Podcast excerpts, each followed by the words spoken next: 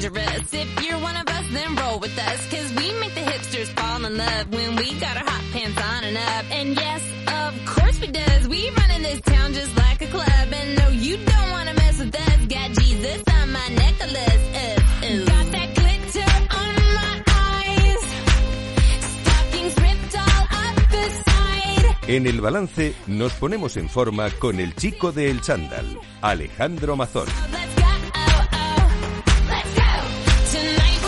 Alejandro Mazón, buenas noches. Buenas y frías noches, Federico. ¿Qué va? Hoy hace bueno. Que llega el invierno. Pues, pues no sé, no, sé dónde, porque hoy aquí hace, hoy hace calorcito, ¿eh? A mediodía está fenomenal. Sí, según y el además día- Viene, y además vienen cuatro días seguidos de primavera. Según O el día tempera un poquito, Una ¿verdad? temperatura estupenda para irse a la montaña a escalar, por ejemplo. Para hacer deporte al aire libre. Claro para sí. hacer deporte al aire Claro, libre. sí, bueno, fantástico. montaña o, o en la ciudad o donde sea. Hombre, la montaña, en la ciudad lo de escalar, como no escales en la torre, las torres de allí de, eh, esta que tenemos en la castellana, no sé qué vamos a escalar. Pero a lo bueno. mejor entre semana no, pero el fin de semana sí Ah, que merece sí. la pena ir a la sierra, darse un paseíto, ¿no? Los que somos de Madrid o ver un poquito verde, oxigenarse. Oye, y, la- ¿y qué pasa con la nieve que está a tope? Eh, sí, que la gente está con la fiebre del esquí. Las, las estaciones de esquí están todas abiertas y, y hay por ahora parece que la temporada este año se les está les está yendo bien. Bueno, y metemos un poquito este, noticia. este asunto importante, el tema del esquí, que a veces nos Sí. hace disfrutar tanto como otros disgustos que nos da, que luego nos llegan al Instituto del Ejercicio Terapéutico los pacientes que no estaban preparados para esquiar, sabían esquiar, pero del año pasado, Ya, claro. y desde un año al otro, pues no ha- no- han hecho sofing, Sí. Y claro, el esquí que lo practican una semana al año, pues se les pasa la preparación física, no llegan en condiciones y esos accidentes que ocurren, a veces un problema de rodillas, a veces no están en condiciones y bueno, pues lo que siempre decimos, ¿no? Que unas cuantas semanas antes hay que preparar el cuerpo para esos retos deportivos que también nos encanta disfrutar, ¿verdad? Bueno, hoy tenemos un programa muy especial. Sí, eh, eh, un programa importante, uno de los más importantes de la temporada posiblemente. Tenemos un invitado eh, del mundo del alpinismo extremo, de la escalada. Bueno, no sé si es lo mismo, si hay que diferenciar. Ahora vamos a ver. Carlos Suárez. Buenas noches.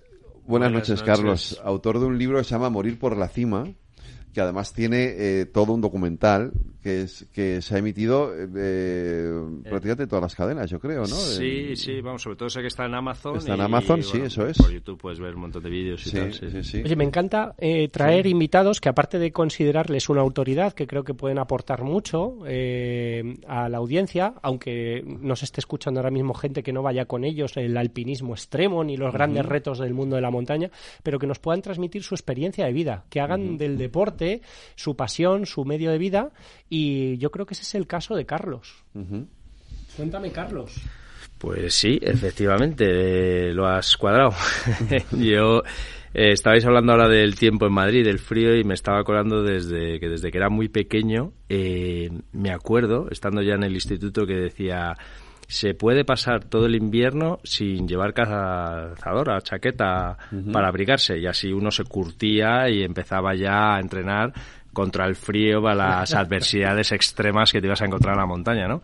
Porque la montaña siempre, tarde o temprano, si, sobre todo si eres alpinista, vas a acabar haciendo un bivac, ¿no? Que es eh, dormir a la intemperie en un momento y, para eso hay que estar pues todo lo curtido que puedas, ¿no? Y yo me acuerdo que, que llegué a pasar varios inviernos sin usar nunca la chaqueta, porque siempre estás en sitios cerrados, o sales un momento, te metes en un coche, vuelves a meterte. Se puede sobrevivir sin chaqueta. Y eso te entrena. Según, bueno, casi todos los días de Madrid, sí, yo creo que sí, pero es que tenemos unos contrastes entre eh, estar en, eh, tan confortables, ¿no? En nuestros hogares, a unas temperaturas tan altas, tan calefactados, y de repente salir por la noche o por la tarde con, con ese airecillo tenue que hace en Madrid, pero que se te cala, ¿eh? Tampoco. Sí, sí, total, total. Oye, Carlos, ¿por dónde se empieza, en este caso? Espera, pues, espera, eh, espera. ¿Alpinismo o escalada? Eh, Te lo has planteado tú so- antes y luego lo, hemos- no lo hemos contestado. son cosas diferentes, pero el alpinismo engloba la escalada, Sí. mientras que la escalada no engloba, No el, engloba el alpinismo. La escalada siempre se entiende más como la escalada en roca, Sí. una escalada más deportiva. Se puede entender al escalador de hielo, ese que hace mm, cascadas de hielo verticales de 50 metros de altura. Yo Pero no al alpinismo, alpinista que hace grandes paredes, grandes montañas, que ese además tiene que escalar, tiene que saber todas esas técnicas más deportivas, ¿no? Eh, ¿Has subido por ahí, por algún sitio que otro también? Sí, sí, he hecho, y de hecho he dormido en... en- Nuestro en- Federico Quevedo, claro que sí, que de- también... Yo he hecho, yo he hecho de todo. Eh, sí, sí, es un No pierde la oportunidad, total. Tuve, claro. tuve una, tuve una época, a mis 18, 10, hasta los, hasta los que volvía, hasta que llegué a Madrid, todavía una temporada después, en la que sí me, me dediqué a la escalada. Y, al, y, y lo, y lo que pasa es que se mató un amigo, un amigo mío que era compañero mío de Cordadas Ahí va. en, en los Alpes. Anda. y en- eh, subiendo una pared de hielo precisamente que se, Sí. que se en una mala en una época mala ¿Cómo se llamaba? Rogelio, se- Rogelio. no, no, no, y, y, y se el- yo fue debió ser casi primavera yo no, cogió la- una época mala y la y se le vino abajo un bloque de hielo y cayeron Eh, Los accidentes marcan, Sí. cuando, sobre todo cuando eres muy joven, eh, si tienes algún amigo que sabes que eso va a pasar y que puede pasar y acaba pasando, pues eh, eso te marca, te Sí. marca de por vida. ¿no? Entonces dejé de hacer al- dejé de hacer escalada, seguí haciendo montañismo, eso sí, Mm. e- y- incluso con algo de, de, mm, eh, digamos de, comple- de complejidad, pero nunca ya no más eh, escalada en pared. Pero yo he dormido en una en una pared del Naranjo. Fíjate, en el Naranjo de Bulnes Sí, y todo. sí, sí, sí. Bueno, bueno, te- se te puede decir que eres un escalador, vamos, total, eso para empezar. No sé si alpinista habría que verte. No, pero- hace mucho ya que no, no hago que no hago estas cosas, ¿no? Pero, Bueno. pero sí, sí, me, me gustaba muchísimo la Es una escuela de vida, Sí, es una sí, escuela sí, de vida sí. total como cualquier otra, es una pasión, sobre todo, Sí, sí. como decías Alejandro, al final es un- algo que tiene que ver con, con las ganas, con la inquietud que está ahí, ¿no? Eh, Todo eso, Carlos, de- ¿por dónde nace? ¿De dónde viene? Eh, en mi caso concreto, en mi caso concreto nace de, de una inquietud eh, bestial que Pero tenía la, bastante precoz. bueno, en la época de la adolescencia yo creo que me hacía preguntas de Sí. estas clásicas que no te puedes responder en ese momento, que por más que te lo explique no lo entiendes en ese momento y yo necesitaba encontrar esas respuestas. Una de ellas para mí, una parte de esa búsqueda fue escaparme, yo estudiaba en el monasterio Escorial, en el colegio, y desde allí veíamos siempre la montaña de Avantos, allí enfrente, ¿no? Entonces fue escaparme un fin de semana a ver si subía a la cumbre para poder ahí pues un poco como clarificar mis pensamientos, ¿no? Simplificar eh, pues esas preguntas con... Te lo pedía el cuerpo. Me lo pedía, sí, el estar allí en un sitio como aislado, como el Principito, ¿no? Allí en la cumbre de la montaña, para ver ahí abajo qué es lo que yo quería hacer, ¿no? Que es, que es cuál iba a ser mi futuro, ¿no? Por dónde encargar. Y ahí descubrí que, pues que asistía a montañas que, que se, se podían pasar canutas, pero las pasamos canutas, no me acuerdo allí. Lo cuentas en el libro, lo cuentas en el cuento libro. mucho, sí, sí. Y, y bueno, y a partir de ahí tuve la suerte de mm, eh, mi madre que conocía a un abogado que entonces era presidente del Club Peñalara, un club centenario en Madrid con mucha historia. Y mm, me presentaron a Ramón Portilla, que es un gran alpinista, donde me, bueno, pues eh, eh, congeniamos muy bien desde el principio. Hicimos un curso de escalada ese fin de semana, a partir de ahí ya enganchado total. O sea, fue como encontrar lo que estaba buscando de alguna forma, ¿no? ¿Cómo ha evolucionado este deporte en las últimas décadas, tú que lo has vivido en primera persona? pues sobre todo lo que lo- una, una de las cosas que está cambiando mucho en los últimos tiempos es el tema de la masificación a través de los grandes rocódromos de escalada y luego el, el tema de que, que- que se conoce más la montaña, que hay un mayor conocimiento y mayor eh, ganas de, de salir a la naturaleza, tener contacto con la naturaleza, entonces la gente está saliendo mucho más, más que nunca, ¿no? A la montaña. Sí, lo que pasa es que esto de que vas a escalar el Everest y te encuentres en los campamentos base que parezcan eh, El Corte una- Inglés. el corte inglés o, Sí, o venidor sí. en verano es un poco como dices, a ver, un momento aquí, ¿qué está pasando? no? Sí, totalmente. Eso desvirtúa mucho el espíritu de la montaña en general, ¿no? Eh, se ha comercializado hasta un punto casi vergonzoso, por así decir, ¿no? Porque, bueno, eh, vosotros aquí sabéis de, de libertad eh, económica, mercado y demás, y eso, pues, eh, por supuesto, a tope. Pero en el caso del Everest, pues hay un negocio que luego es, en realidad, son unas rutas sa- solamente. Sí. Luego tú te das la vuelta a la montaña, pero cuando te digo te das la vuelta es te giras unos pocos metros y no hay nadie, es la soledad absoluta, es el reto total del, Claro. del alpinismo y malayismo de toda la vida y, y allí puedes encontrar lo que quieras, vamos, o sea que puedes estar allí en soledad total. Respecto a, ta- a la tecnología, materiales y demás, los escaladores de los 70, 60, como tengo que mencionar a mi padre, José Luis Mazón, que era escalador aragonés de aquella época, Mm. ¿qué pasaría si les damos la tecnología y los materiales de ahora a esos escaladores de antes? Esos rápido. vascos, Es- esos aragoneses. Pues unos máquinas total. Mira, lo que demuestra siempre eso es que eh, que hay que conocer, como en todo hay que conocer la historia y la historia es increíble como nos, enseña lo, lo que hacían lo- lo- los precursores del alpinismo en general, no en España, ¿no? En, en el mundo y pues es increíble lo que eran capaces de hacer, o sea, con unos medios y unos recursos súper limitados y bueno, increíble. Ahora mismo habla, andaba hablando con un amigo de lo que hacía Lionel Terray, eh, Walter Bonatti, eh, Gerardini en los Alpes, en Francia. Íbamos hablando de varios personajes así y, y bueno, pues es que hacían cosas increíbles, o sea, increíbles. Que no tenía tanto que ver con el avance tecnológico y demás, ¿no? No, era el espíritu de, de superación y sí, sí, un, una inquietud que, que nace de la acción también, ¿no? Entrenamiento. Sí, preparación, pero eh, yo creo que hay algo que va más allá de todo eso, ¿no? Que es eh, todo lo que vuelve a la, a la, pasión, aunque sea una palabra muy muy utilizada, pero que, que, que, tiene que ver con algo de la condición humana, ¿no? Que está ahí, que, que la gente tiene una inquietud por hacer cosas, por arriesgar, por llevar el, el cuerpo al límite, a buscar sensaciones que es muy difícil de explicar, muy difícil de entender, sobre todo. Yo, yo, creo que el alpinismo, como muchas cosas, tiene sus contradicciones y en eso estamos, o en eso he estado yo durante muchos años tratando de descifrar, por eso en el libro pues trato de ahondar un poco en eso, ¿no? En, en tratar de, de, encontrar un equilibrio, ¿no? Pero es, es, difícil, ¿no? Esto es como uh -huh. cuando le preguntas a un torero, ¿no? Eh, está ahí en contacto con el riesgo, pero de, a través del riesgo saca las mejores emociones, mejores experiencias, uh -huh. el mejor arte, ¿no? No sé. Y aquí en Morir eh, por la cima, eh, también hablas de cómo se mide la dificultad, porque eh, mucha gente nos estará escuchando y no tiene a lo mejor ese conocimiento de eh, los escaladores también medís la dificultad de las paredes y hablabas de que fue un antes y un después, pues una dificultad de Sí, octavo grado, noveno grado. El, sí. sí. al final se le ponen unos números como a todo, ¿no? Los grados de, de la escalada, ¿no? Eh, van desde el tercero, que es trepar, andar, hasta el noveno grado. Hoy en día es increíble lo que están haciendo deportivamente hablando, que esto sabes tú más que nadie, el entrenamiento a lo que ha llevado. Claro, porque y, se ha convertido sí ya en una instalación, ya es un deporte un poquito más cuantitativo, se puede cronometrar, es, es se ha, se Hay una experiencia de, de entrenos, ¿no? de entrenos anteriores también. Durante años se ha entrenado de una forma específica, cada vez más especializada, ¿no? Y, y eso ha llevado a, a, porque antes horas por echar horas se entrenaba a tope, o sea, toda la gente hacía echaba muchas horas pero no el entrenamiento metódico que se está llevando ahora. A claro, ahora se nota mucho más, se ha especializado mucho el entrenamiento. Antes era coger y decir, sube esta pared. Sí, sí. Y, era, y, te ponías a ir a, y, y, a lo que salía. ¿Cuál, ¿cuál sería tu deseo? Yo, yo mismo me acuerdo de, de, ver libros que eran que tenían que ver sí. con la educación física claro. básica, pero no, no sabíamos. De... Y además él practica algo que, que yo creo que en mi época no se, hace, se hacía mucho menos, que es la escalada libre, sí, sin, sin nada. Sí.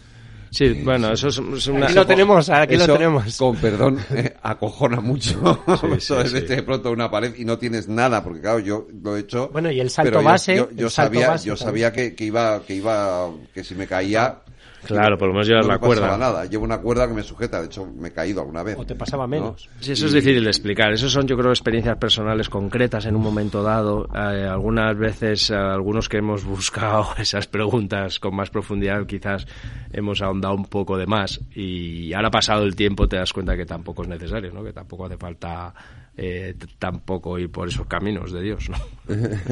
pero, pero, pero, es verdad que es apasionante, ¿eh? O sea, sí, es bestial. Se han hecho veros, cosas que no, no das crédito, no das crédito. Ver, veros subir y veros, o sea, cuando los veo, además, a veces colgados solamente de las manos en, en, en en salientes de la montaña y dices, pero ¿cómo es posible? O sea, eh, ¿cómo, pero mira, para bien o para mal, la historia sí. del alpinismo lo que refleja es que siempre ha habido una búsqueda constante por el más allá, el más difícil todavía, el, el subir, el cómo subir a los sitios, uh -huh. no el subir ya al sitio más alto, sino cómo subir a algunos de esos sitios. Cómo buscar la ruta más difícil, la, la más complicada, claro. la donde tengas las peores chimeneas. ¿no? Está donde... en la condición total humana sí, sí. de complicarse, el, el, querer escalar y luego volar y saltar de una cumbre y bajar volando de la forma más rápida posible.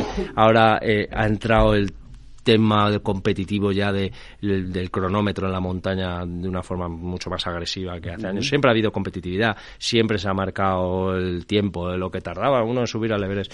Pero si estudias la historia te das cuenta que, que todos los grandes precursores han arriesgado mucho en algún momento. Reinhold Messner, Walter Bonatti, uh -huh. Maurice Herzog, baja de ese, ese primer eh, alpinista que sube el primer 8000 sí. eh, no era el más fuerte de todo el equipo, tenía los mejores alpinistas franceses, pero en ese momento era el más motivado de todos, uh -huh. era el que lideraba todo ese equipo y quería subir a toda costa. Sube, sin embargo, paga un precio muy alto que es el quedarse sin los dedos de los pies y las manos. Uh -huh escribe ese increíble libro que es el de Anapurna Primero 8000 que termina diciendo hay otras Anapurnas en la vida de los hombres. Acaba siendo eh, ministro con Charles de Gaulle, eh, teniendo una trayectoria luego de vida súper interesante y que va más allá de, de los propios 8000, ¿no? Es verdad que el alpinista siempre ha arriesgado, siempre... ¿Tú tienes claro cuál es esa línea a la que llegas y dices mi, mi nivel ha llegado hasta ahí? ¿O, o es una línea ahí difusa? Yo llegué a hacer cosas que, que sabía que no iba a poder hacer algo más difícil de eso, deportivamente hablando, hacer hasta una vía de 8A sin cuerda, que es una auténtica locura, ¿no? Y saber que si me metía en ese juego a hacer algo más, ya iba a ser, Ya no sabías cómo podía salir. eh, iba a ser ya demasiado.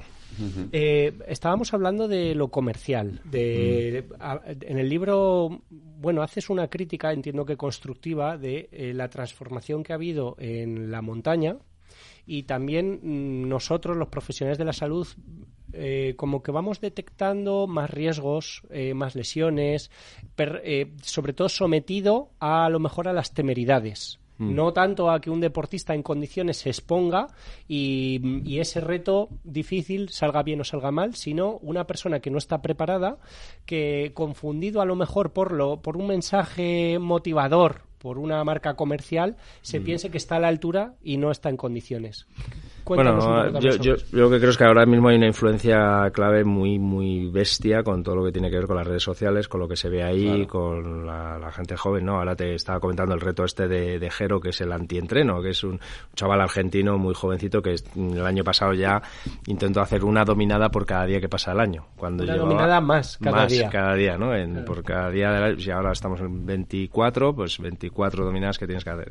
El, el, el año pasado creo que hizo 200 y pico Y se dominadas. paró allí. Y ahí con las manos ensangrentadas ya tal. Pero Claro, bueno, claro, hacer, no hacer reposas, 200 no reposas. dominadas, mm, mucha gente podrá hacerlo en un día, pero es que el día anterior hiciste las 200 Claro, menos uno y al día es, siguiente tienes que hacer es, 200 eso es. más. Pues este año lo está- Estás ya muerto ahí, estás ya achicharrado, ¿no? Con los brazos. Este año lo está intentando otra vez y a ver, no sé.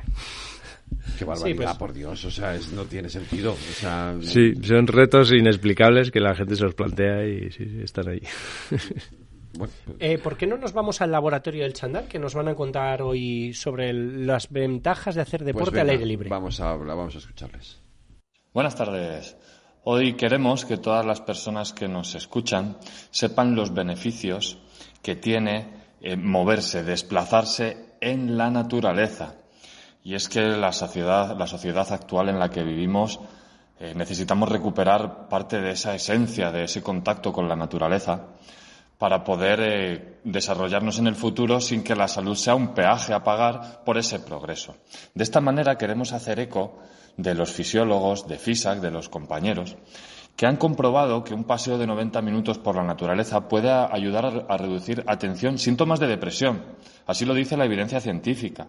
O que también tan solo 20, 30 minutos parecen ser suficientes para mejorar el estrés en este sentido, un estudio reciente publicado en una revista de alto impacto que analizaba a más de 20.000 personas, se dice rápido, del Reino Unido, vio como aquellas que pasaban al menos dos horas a la semana en la naturaleza tuvieron una mayor probabilidad de reportar buena salud y bienestar.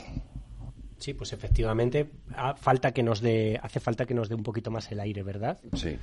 en este estilo de vida de tanta oficina y de estar tan tanto tiempo encerrados, ya nos dicen desde el laboratorio los compañeros de VR Training que viene bien. Simplemente tenemos beneficios que están contrastados con la ciencia porque mm, demos algún paseo ligero, breve, eh, de, de vez en cuando, algún día a la semana. Y, y, bueno, hay quien hace esos paseos, pero hay otros, como decíamos Carlos, que hacemos auténticas o haces auténticas aventuras extremas. También está estos días eh, tope de visitas en las plataformas esta película de esta experiencia de supervivencia extrema que La tuvieron un Sociedad de la Nieve. Claro, un accidente de aviación y yo no sé los si Andes. Carlos lo que ocurre en la alta montaña se queda en la alta montaña como dicen los de Las Vegas. Eh, ¿Qué experiencias así de supervivencia extrema has tenido? Bueno, yo creo que al final hoy en día está casi todo escrito, ¿no? Hay mucha literatura en montaña donde se cuentan muchas de estas eh, grandes aventuras de supervivencia, como fue este caso, ¿no? Donde acabaron comiéndose a sus propios compañeros para poder sobrevivir. No tenían, hay que No tenían más entender que, que tampoco tenían experiencia en montaña de ningún tipo, no sabían si iban a poder ser capaces de salir de ahí, ¿no? Lo que para un montañero normalmente eh, con un cierto conocimiento pues hubiera sido a lo mejor no una super actividad, pero sin embargo para alguien que desconoce totalmente el medio, pues fíjate en lo que acabó, ¿no? Y sí es verdad que, que en la montaña tiene que ver mucho con la supervivencia, con gestionar muy bien eh, pues la, la, lo que- la falta de recursos que te vas a encontrar, eh, el agua, la comida que siempre va a escasear, el cansancio, regularlo muy bien y al final dependiendo de cómo hayas gestionado todo eso pues pues vas a salir más indemne, ¿no? ¿El agua teniendo a, to- a todo a tu alrededor nieve?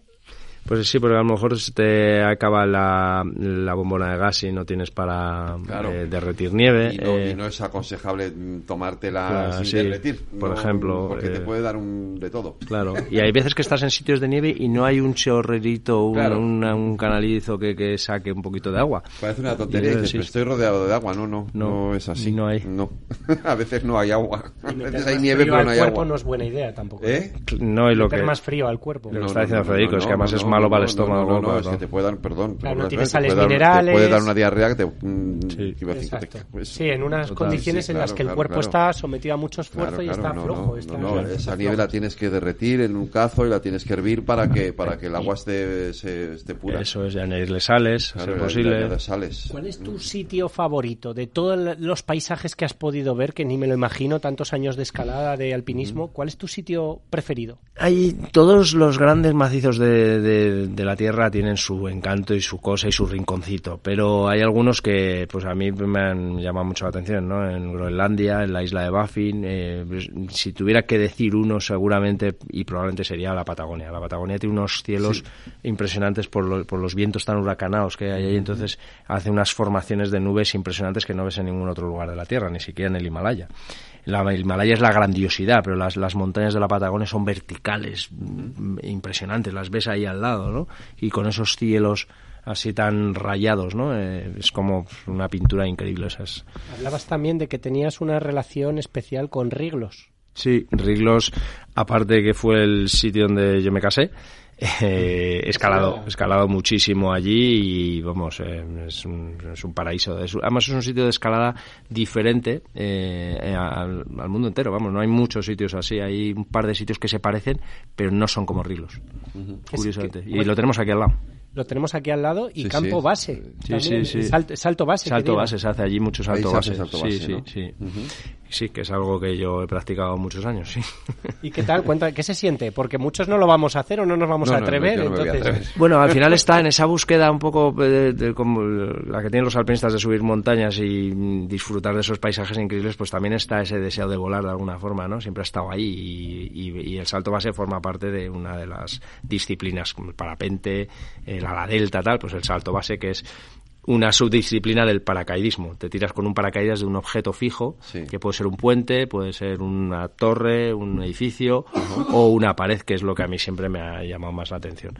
Durante años, pues está muy enganchado a eso, a volar con los trajes de alas estos Sí. que te separabas de la pared, hasta que llegó un momento que mm, no teníamos digamos tanta experiencia como para hacer las cosas que hacíamos. Yo lo veía venir porque en el alpinismo para llegar a una cima has tenido que hacer un gran esfuerzo. Aquí con menos esfuerzo, echándole unas cuantas horas en tirándote de un avión, de una zona de paracaidismo, puedes hacer muchas de esas cosas increíbles. Y eso es lo peligroso. Volábamos de sitios muy extremos hasta que empezaron a morir amigos, Álvaro Bulto, eh, Darío Barrio, Manolo Chana, tal, y se nos hizo muy difícil seguir por ahí, ¿no? Es Bueno, lo que, claro, es lo que supongo ocurre que es esto. lo que llega a replantearte un poco esa actividad. Eh, es el momento de subir la emisora para los oyentes que nos están escuchando. ¿Algún consejo si Claro, quisiéramos iniciarnos en, ¿Qué debe en este mundillo? Pero de- desde cero. Sí, bueno, yo creo que como en todo, pues eh, sensatez, ¿no? Por encima de todas las cosas, pero hoy en día los eh, rocódromos que, que hay, eh, por ejemplo aquí en Madrid, pues eh, está eh, Sputnik, que es un centro de, de montaña, escalada súper completo para todo lo que quieras. Eh, puede ser un sitio perfecto, vamos, ideal para, para aprender cualquier técnica, ¿no? O sea, que recomiendas empezar por rocódromo. Sí, sobre todo porque te van a enseñar todas las técnicas, ¿no? Y a partir de Eso- ahí, pues no utilizar existía, esos recursos. Claro, antes ibas a la roca, Claro. te lanzaban por ahí por una roca y... Te tirabas por la roca y te tiraban por ahí y ya está. Y no... Claro, y a partir de esa base técnica Claro. que, te, que te inician en, Mm, en una instalación en la que está ya todo con unas condiciones Eso casi es. de laboratorio, podríamos Total. decir, eh, Sí, sobre todo- utilizarlo al aire libre, ¿no? Sí, eso es, sobre todo porque no tienes ese riesgo, ahí te estás, estás eh, te están vigilando, estás, eh, ahí- ahí Con estás- monitores, tienes- con- monitores, tienes todo tipo de precauciones, no te lanzan de pronto a una pared y dicen, "Ala, ponte a subir aquí, Eso es. ¿no? que, es, que es lo que se hacía antes. Oye, También esta- es verdad esta- que era más eh, divertido. También te gusta el riesgo, ¿eh? Ah, bueno. También. Fede es Eh, un es que- aventurero, Fede es un aventurero. Yo le voy conociendo ya. Lo de las empresas que tiene mucha relación, al final tiene que ver también con el riesgo un poco, un riesgo más controlado, vamos a La decir. política también, la política. Fede Bueno, está bueno, aquí muy- eso ya Eso ni tiene te... demasiado riesgo. Eso, eso ya sí que es el riesgo extremo total, Riesgo ¿no? extremo, Eso es peor que tirarse, que, que el salto base, sí. Y, íbamos hablando y se me iba ocurriendo una que no he apuntado, eh, Carlos. De- después de todos estos años, ¿te queda alguna reflexión que poder compartir con nosotros? ¿Toda tu vida dedicada al alpinismo? Bueno, yo lo que mm, encuentro es que mm, tengo un propósito, claro, que es subir montañas, pero si me quedara solo en eso, creo que, que empobrecería un poco todo lo que yo he aprendido, lo que me han transmitido todos esos personajes de los que hablamos que están en la literatura de montaña, ¿no?